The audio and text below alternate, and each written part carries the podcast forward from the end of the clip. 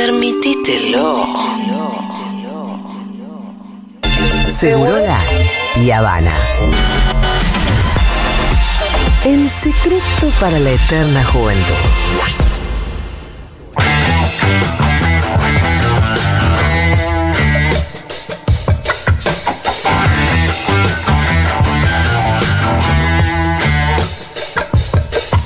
Hola, Quique, ¿cómo va? ¿Cómo andan? ¿Bien vos? Muy bien, muy bien. ¿Qué acá. tal las vacaciones de invierno con los niños en la casa? Bien, bien, son niños Son más grandes, grandes, sí, sí. bastante más grandes. necesitan. No es como, como, como vos. Sí. Eh, pero no, sí, estamos paseando, fuimos al cine, eh, lo sacamos, lo llevé. Ayer tuve partido ¿Qué de a ver? Fuimos a ver. eh, ¿Las Baiti, eh, vas?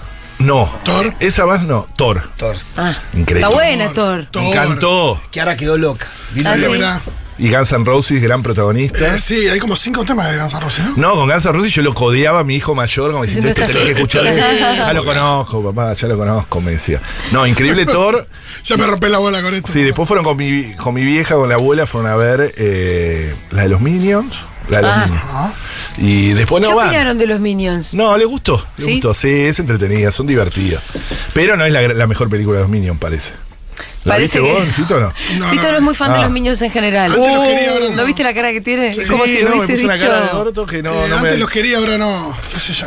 Está buena, está buena. Al principio me parecían muy simpáticos, me parecía copado y me traicionó mucho que la película no sea muda. La primera. Cuando hicieron la película de los Claro. Minions, después la Es cierto. mi villano favorito 1 y 2, creo, Sí. eh, se lo hubieran jugado y la hacían muda y era una gran Y película. era una gran película. ser, De hecho, los ser. primeros 10 minutos son excelentes. Claro que son mudos. Y después otra característica de los más chi- los que te va a pasar unos años, a vos capaz te pasó, eh, es que se acuestan a cualquier hora. Pero Ah, cualquiera. ahora. Sí, a Pitu le pasa que, que ahorita se acuesta a las Ahora. 5 de la Tres, mañana. tres, cuatro. Tenés que. Ayer fui al baño, Pero- tres de la ¿Pero ¿Qué le mañana. pasa a los locos? Y están con el, y están hablando con otros, porque Sí, están con eso, la Play, sí. hablando con otros. Y yo, Ah. ¿viste con quién habla? Y no, son amigos, ¿no? Porque es solo eso. Eh, los dos, cada uno en su Sí. habitación, tres, cuatro de la mañana. Entonces se Online. levantan, se levantan doce y media que me hice acordar cuando ¿Y yo qué me levanté. Fortnite? ¿Qué, ¿Qué juegan?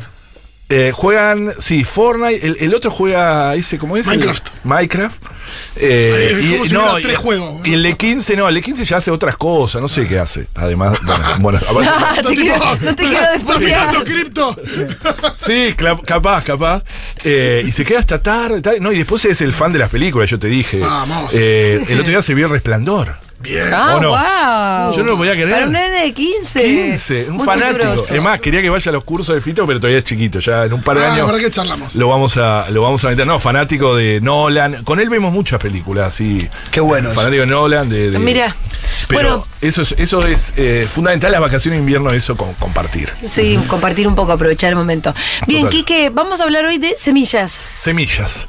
Vamos a hablar de algo que está pasando ahora. Mi- Yo puse en mi Instagram, enrique.viale, Sí. que quiero llegar a los 30.000. Bueno, Nada. Quique, Oh, qué Perdón, eh, siempre lo mismo, pero no yo es nada. Yo, le- yo decía, che, síganlo aquí, que qué sé yo. Es verdad, no era nada. Ya es una, pero. Son unos genios, son Es unos antibaratea. Sí, Enrique.viale. No, pero ahí pregunté qué querían que hablemos. Y uno de los temas que está pasando en los últimos días tiene que ver con algo de las semillas, una movida.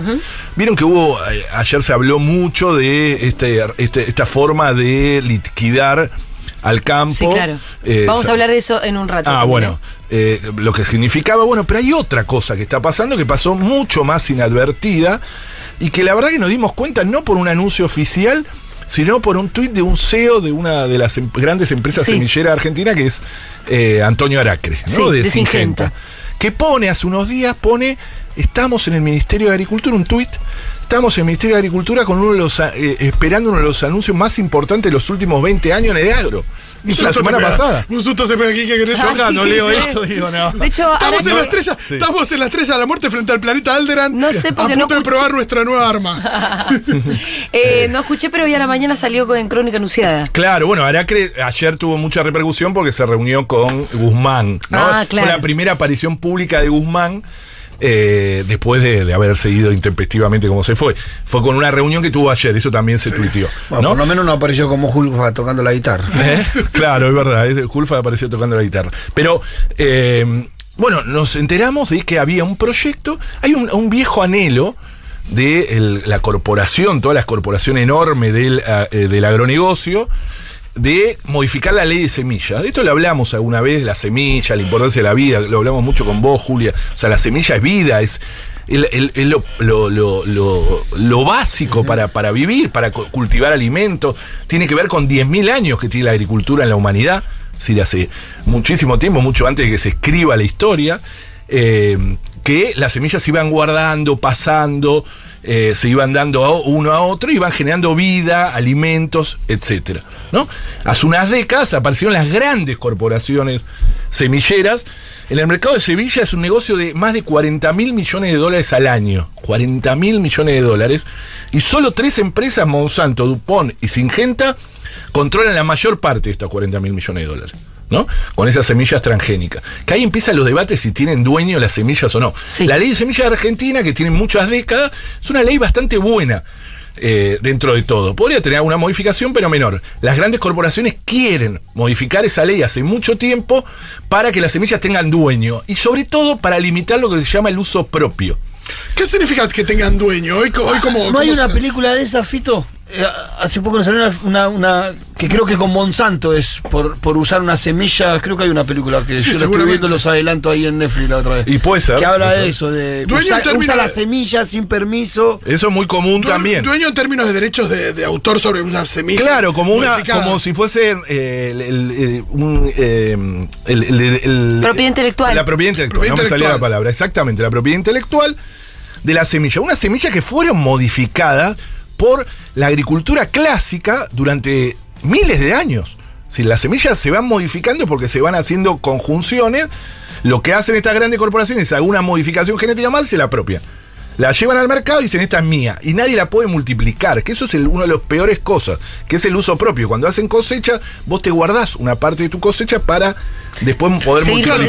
cosechando. Exactamente. Si, si yo plantara, Eso- si yo plantara con una semilla, una- con una nueva ley, por ejemplo, si yo plantara con una Sí. semilla de Monsanto, Para, primero entendamos la que tenemos. Claro, Ah, la que tenemos, te reservás el- lo que se llama el uso propio. Sí. O sea, está reservado el uso propio, que sobre todo para los pequeños y medianos productores es clave para poder hacer la cosecha siguiente. Si vos podés comprar la semilla de Monsanto, como vas a un Pero, de- supermercado. pero después generás tus propias eh, semillas después, de, de claro, las plantas exacto, que vos estuviste exacto, cultivando. Exacto, exacto. Y el uso propio, en no, además, en no modificar genéticamente es clave. Es la historia de la humanidad. Digo, abrir esa caja de Pandora empezar a cobrar o a empezar a cambiar esa lógica, que es lo que quieren las semilleras hace mucho tiempo, eh, es algo eh, que abre un, un sinfín de preguntas. Pero hay alguien que lo va a explicar mejor. Tenemos unos audios de Facundo Cuestas, Cuesta, que es un periodista de Werken Comunicación, Werken.comunicación, si quieren seguirlo, que son muy buenos, que vienen siguiendo el tema hace mucho tiempo, además de una mirada compañera, ¿no? Eso es lo bueno eh, de Facu. ¿Tenemos el primer audio para contarnos un poco de esto? Todas las semillas y todos los, alimentos vegetales que, que componen la alimentación de la humanidad al día de hoy nacen en un proceso que tiene 10.000 años. La agricultura tiene 10.000 años. Eh, desde aquellas variedades naturales, silvestres, que probablemente haya sido una mujer eh, campesina, originaria, que descubrió, que la descubrió en la naturaleza y la domesticó, hasta las variedades que llegan hasta hoy, hay un enorme proceso de enriquecimiento, de transformación de, esas especies que fueron de la mano de los campesinos y campesinas y pueblos originarios del mundo, que las llevaron a, distintos climas, que las, que las cuidaron y las criaron, reprodujeron eh, de distintas maneras, y así se construyó esa enorme agrobiodiversidad que a veces el modelo agroindustrial dominante simplifica al extremo. Entonces, por eso decimos que con las semillas es imposible plantear autorías, porque nadie descubre una semilla agrícola. Toda semilla agrícola nace de ese proceso de agricultura que tiene miles de años y por lo tanto, como bien dice la vía campesina, son patrimonio de los pueblos al servicio de la humanidad, porque nadie puede arrogarse eh, su propiedad. Sin embargo, eh, las corporaciones semilleras sí intentan establecer sobre las semillas una forma particular de derechos de propiedad intelectual que se llaman derechos de obtentor.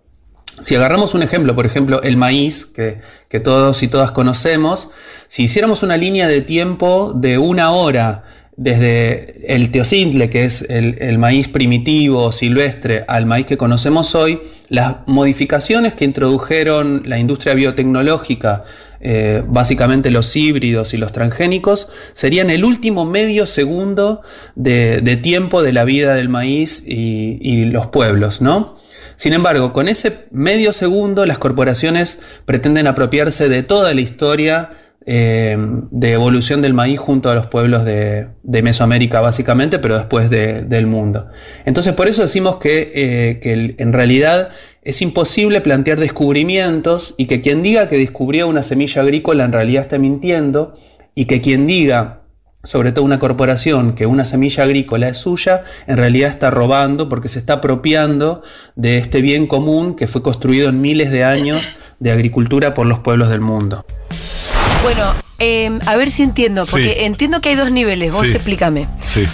Por un lado acá, ¿cómo se llamaba la persona del audio? Facundo Cuesta, Facundo. Cuesta habla sobre todo de la propiedad intelectual sobre Claro, las semillas. claro. Porque dice que las grandes semilleras se arrogan una propiedad intelectual sobre Sí. semillas que dicen que ellos inventaron. Lo que él dice es, en realidad lo que hoy tenés es una especie de, de conocimiento acumulado de la historia de la 10.000 agricultura años. hasta el 10.000 día de hoy. Exactamente. Ahora, la ley que vos decís que quiere modificar no solamente va hacia la propiedad intelectual, sino a la propiedad física de las semillas físicas. También, porque lo que va a afectar fundamentalmente, fundamentalmente es este famoso uso propio. No Claro. solo el derecho de obtentor, sino el uso propio, que es la posibilidad de los agricultores y agricultoras de seleccionar y guardar la semilla de su cosecha para los sucesivos ciclos productivos.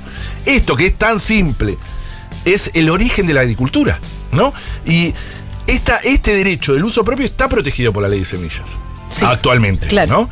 Que es lo que se quiere eh, modificar, que es el O gran sea peligro. que al día de hoy a vos Monsanto te vende una bolsa Sí. Por ahí le compré una bolsa hace 10 años y ya está. y No, le compré eh, claro. una sola bolsa y después ya con mi cultivo y todo voy reproduciendo las, mis propias Bueno, semillas. ese es el problema, que no hay, no hay detalles de cómo se quiere, porque lo que quieren es cobrar un canon. ¿Entendés? Una especie Ah. de nueva, de nuevo. si vos vas a seguir usando mis semillas, sí, aunque hayan que salido de tu platita, Sí, me tenés que pagar. Una me tenés que seguir pagando, claro. Sí. una Es como, como yo te, yo te vendo una peli. eh, bueno, Por el uso de mi invento. Bueno, Es en- como una canción. sí, En claro, realidad. un invento que no, exacto. pero yo, cuando te vendí un disco, vos la podías escuchar todas las veces que querías. Claro. Sí. No Yo cada la- vez que la escuchas. Yo en Spotify, Spotify tiene otro, Claro. tiene Otra otro- lógica. tiene otra lógica Entonces, que es la lógica que quieren aplicar estos tipos. Y bueno, no Con es casual.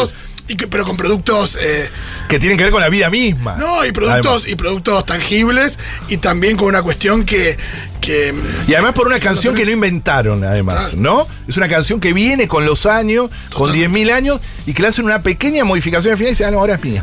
¿No? El segundo audio de Facu nos cuenta mejor esto del derecho de obtentor y es cortito. A ver. A veces cuando hablamos de semillas parece que estamos hablando de cosas que no tienen nada que ver con, nuestra realidad, ¿no? Eh, en la medida que la población mundial se va urbanizando cada vez más, la relación íntima que tenemos los pueblos y nuestra alimentación con las semillas se va haciendo cada vez más difusa, ¿no? A veces pensamos que los alimentos vienen de, los supermercados o los mercados y perdemos de vista ese, ese proceso de producción de los cuales la semilla es la base. Atrás de cada bocado que damos en el mundo, los 8.000, eh, casi 8.000 millones de personas que somos, hay una semilla, de lo que sea. La semilla está en la base de todo modelo agroalimentario y todo modelo agroindustrial. Eh, entonces, por esta cuestión central es que mm, se da a nivel mundial desde hace más de 50 años una disputa feroz por la apropiación de la semilla. Esto, esto está bueno porque para entender un poco también, ¿no? ¿Quién nos alimenta? Estos son, hay veces los urbanos, nosotros perdemos noción ¿De dónde sale la comida? exactamente, ¿no? Lo perdemos, entonces no nos parece importante esto. Y esto es fundamental porque controlar, controlar las semillas de forma ya de, de esta manera es controlar la base de la alimentación en un mundo en guerra donde la alimentación cada vez tiene mayor protagonismo. Y en un mundo donde, ¿cómo funcionan estas cosas? ¿Hay algún país donde, Te iba a preguntar donde eso. la ley de semillas de- del país eh, permita esto de la propiedad intelectual, del canon y demás? Y en algunos países sí, en otros hace eh, lo que hacen las empresas es firmar directamente con los productores, que eso también hay veces lo hacen acá en Argentina. Es decir, firman directamente algún convenio bilateral. Bueno, eso, si algún productor eh, quiere hacerlo. eh, sí, sí, no yo sé, te pero voy a proveer de semillas durante los próximos 10 años. Por ejemplo, claro, y te voy a pagar.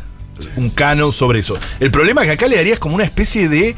a estas grandes corporaciones que son enormes, ¿eh? Recuerden, Monsanto, Singenta son enormes monstruos. Bueno, Eh, no, ¿y le darías, no, una especie de. casi. cuasi estatal. Pero en Estados Unidos no porque lo en algunos en lados, Canadá ya lo tienen. En algunos lados, sí, y en algunos lados. Eh, tienen poder de policía, entonces pueden ir casi a allanar lugares para determinar ¿Los y te toman una muestra, claro, te toman una muestra a ver si está su semilla ahí adentro. Imagínense ese poder, es, es- es de Bla- Black Mirror. No, y también como, como son monopolio y es súper hegemónico, también hay una cosa donde decís, bueno, ¿cómo se podrían preservar las semillas que no son propiedad de estas personas, de estas empresas? Bueno, Porque ese es el problema Si vos tuvieras también. una especie de mercado libre de semillas donde tenés acceso a semillas que no son las de Monsanto, Pero tampoco, ¿no? Porque el monopolio hace que semillas que sea acá poco- más difícil conseguir semillas de trigo que no Bueno, las de yo Monsanto. lo cuento, lo cuento un montón de veces, ya, ya se los conté acá, pero eh, una vez que hace, no sé si el año pasado o el anterior, desde el CCK, se estaba eh, Sí, me acuerdo. haciendo el proyecto Ballena, que siempre tiene como un, significante, y eh, el año pasado era tierra. Entonces, todos los entrevistados y todas las charlas y las cosas tenían que ver con, bueno, con el ambiente, Sí, sí, todo, sí, y con- y con la tierra. Entonces me mandaron a entrevistar a una señora que se dedicaba a hacer semillas. Y a mí me costó entender mucho Claro. cómo. digo, si ¿Cómo hay te- gente que hace ¿Cómo hay semillas? gente que se hace? Pero si todo el mundo hace sem- como Sí, sí. yo no entendía por qué eso era un concepto que era interesante. Claro. Y cuando entro un poquito más en la charla y en tema, claro, era una señora indígena Sí. que tenía este un saber sobre semillas que no eran las de Monsanto, y eso ya es un montón. Claro, claro, claro. Bueno, eso, Sí. eso, eso es muy común y a veces no lo, no lo entendemos. Eso nos cuesta muchísimo. Miren, a, a diferencia de lo que se cree, porque el agronegocio tiene mucho poder, esto lo, lo hemos dicho, mucho poder incluso, obviamente, de convencimiento y de, sen- de- de crear sentido común. Y en Argentina hubo ideólogos de eso. Héctor Huergo de Clarín Rural fue uno de los grandes ideólogos de la transformación eh, eh, del, del agro de Argentina, que en realidad la soja transgénica en nuestro país tiene 25 años nada más. Que no es nada. No es nada. Y la agricultura tiene 10.000. Y nos hacen creer que la única agricultura posible es esa. Nos convencieron de eso, ¿eh? Y que cualquiera que lo discuta está loco, un No, atrasado. y, y no es que hasta hace 25 años Argentina era un país que, que tenía gente con hambre o que no producía Tal cual. eh, se- semillas, alimentos. cual. La agricultura campesina, esto lo dice la ONU, no lo dice ni una organización campesina ni nada, sino que lo dice la ONU, dice que la, eh, la- el Fa- FAO, que es la ONU, ¿no? El lugar de, de- de alimentos de, de la ONU, dice, la agricultura campesina y familiar produce el 70% de los alimentos del mundo en el 25% de la tierra. Mientras que el agronegocio, para producir el 25% de los alimentos, tiene el 75% de la tierra, porque para colmo es eso. Y se convierte en un commodity. Esto le da más poder a quienes nos están extorsionando en este momento, que es el sector del campo, que nos está, está extorsionando todo el país entero.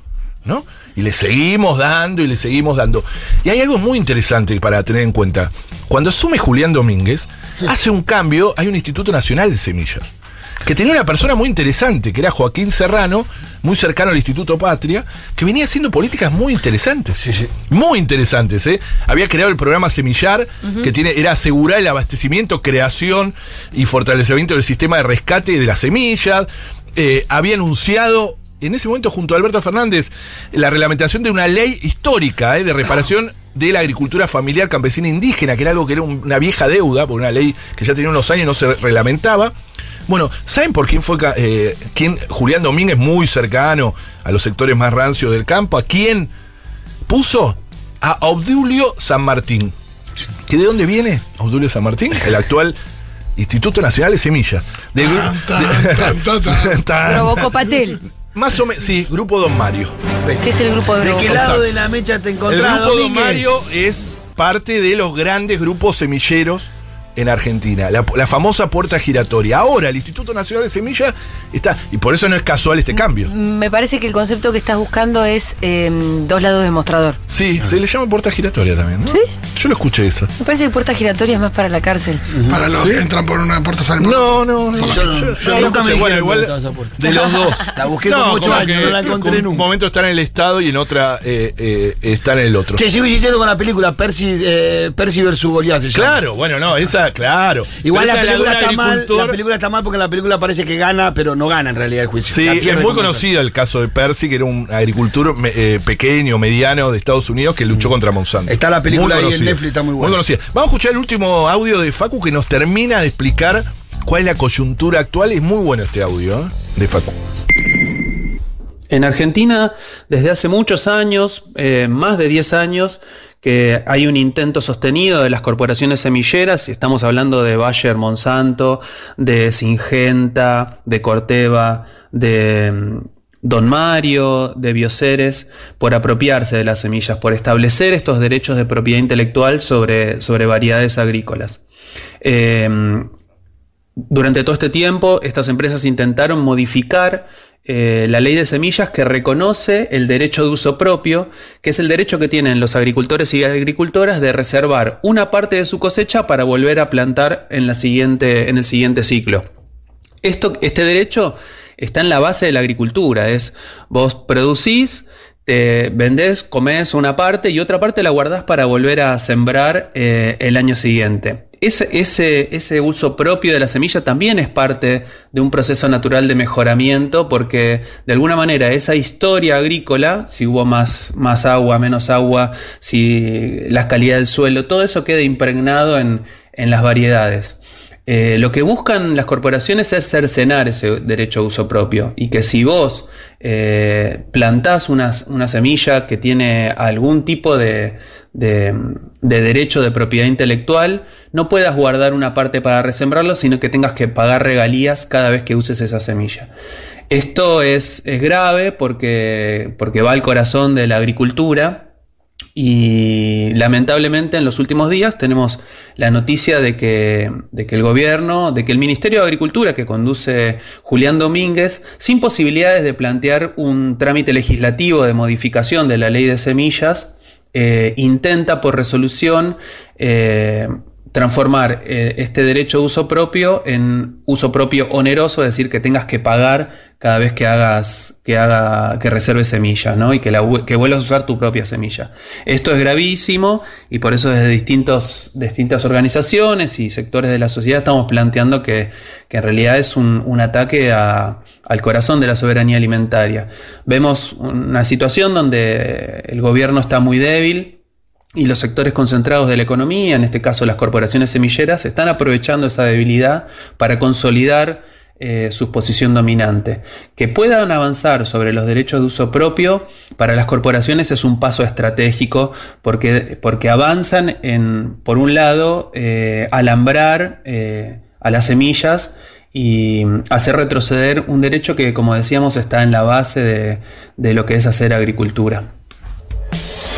Bueno, era Facundo Cuestas sí. de Huerque. Ahí entendí bien lo que te preguntaba al principio también. Lo dijo mucho más claro que yo. No, sí. no, está bien. no, yo se me pongo confundido. Eh, me imagino cómo se debe estar quemando las pestañas Monsanto para producir semillas que produzcan. Que no hagan semillas nuevas. Que no hagan semillas. Sí, claro, eso tienen, que se no, llaman Terminator. En, ya sé, pero en algunas, en algunas variedades, imagino, no claro. se puede hacer en todo. Claro. Pero, pero es un gran objetivo sería, eso, se matan. Debe, debe haber bajita puesta ahí que sí. es la cura del cáncer. Sí, pero claro. Sí, pero sí, se dan cuenta que las corporaciones van a. O sea, eh, tienen en, en, algunos casos y pasó eh, poder de allanar un lugar, de vigilar el poder de policía. Es una locura eso. Sí, y, Son las grandes corporaciones digo, que es, es, de, es, de, película. Cuando, eh, cuando ya sucede, cuando ya sucede en las zonas rurales que eh, los terratenientes se manejan, y lo hemos hablado mucho, ¿no? Como sí. también con otra ley, ¿no? Como en el lejano oeste. Pero es importante esto, y con esto cierro porque no hay más tiempo, eh, entender algo que nos dijo la querida Norma Giarraca, que siempre la nombro, socióloga rural, que falleció hace unos años, una de las que mejor había entendido eh, la conflictividad del campo, que había estudiado, que en el 2008 también pudo, pudo con el famoso conflicto, el, el conflicto de la 125, a, eh, había podido diagnosticar bien lo que estaba pasando, que a veces no nos damos cuenta. Y ella saca un artículo en página 12 muy bueno que llamaba Ayer la rural, hoy los grobo. Los grobo como símbolo, ¿no? Claro. De la nueva. Que hay que darse cuenta que eh, el, el, eh, ya no es como antes la sociedad rural, la poderosa, más allá de su, su evento, etcétera, sino que hay una nueva corporación, ¿no? Que le ocupa el agronegocio, que se perfuman de modernos, son sí, los Steve Jobs. Polerita. Exacto, a, que es Apreside, Poagro, Monsanto, Bayer, Singenta, eh, son esos los ahora quienes manejan todo esto que le decimos el campo, y ya no es como antes, ¿no? Que era la. Y que reemplazó la cultura del esfuerzo en el campo, esto lo hemos hablado también. Y sí, acá, eh, por la cultura de la eficiencia.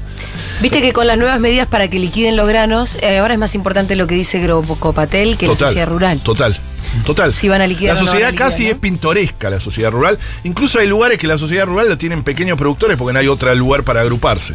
O sea que ya la sociedad rural no es lo que era antes, eso lo decía Norma muy bien, para entender con quién Igual está no sé, lidiando. no sé si no tiene poder. Kiki. No, no, sí tiene, tiene un poder simbólico muy grande y tiene grandes terratenientes también.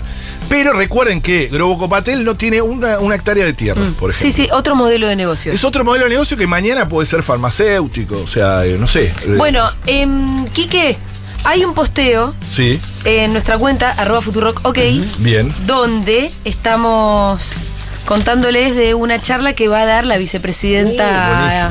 Eh, recientemente electa en Colombia, Francia Llegando. Márquez, de quien nos hablaste ya un montón de veces. La charla se llama Soy porque somos, un grito de lucha y de paz.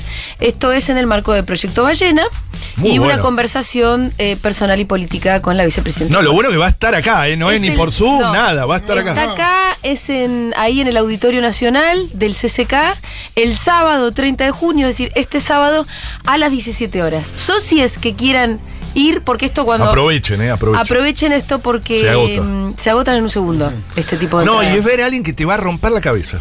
O sea, escuchar y ver a alguien que te romp, que te cambie la cabeza. Esa gente que esta charla me cambió. Y está dando una gira por. Estuvo en Brasil ahora. Hay una foto muy linda con Lula, que le está besando la cabeza, no sé si la vieron.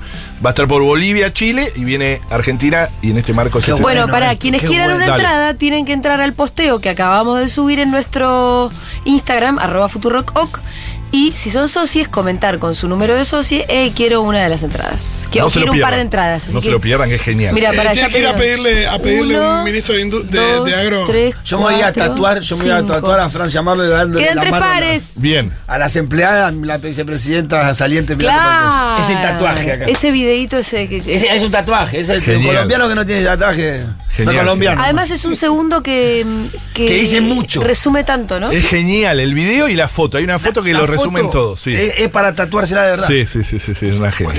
Bueno, ya saben, tienen que entrar a comentar en el último posteo de Futurock OK diciendo En Instagram. soy en Instagram, soy socio tal y tal, quiero un par de entradas. Genial. Muy bien, gracias Kike, nos vemos Gracias, nos vemos.